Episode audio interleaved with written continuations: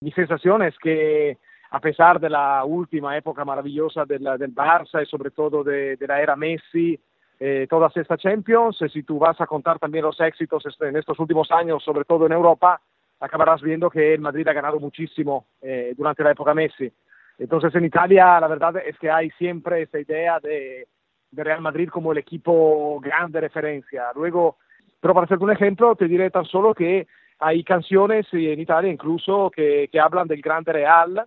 eh, precisamente me refiero a una canción de Max Pezzali, que era un cantante más o menos famoso para jóvenes en los años 90, que se refería, de hecho,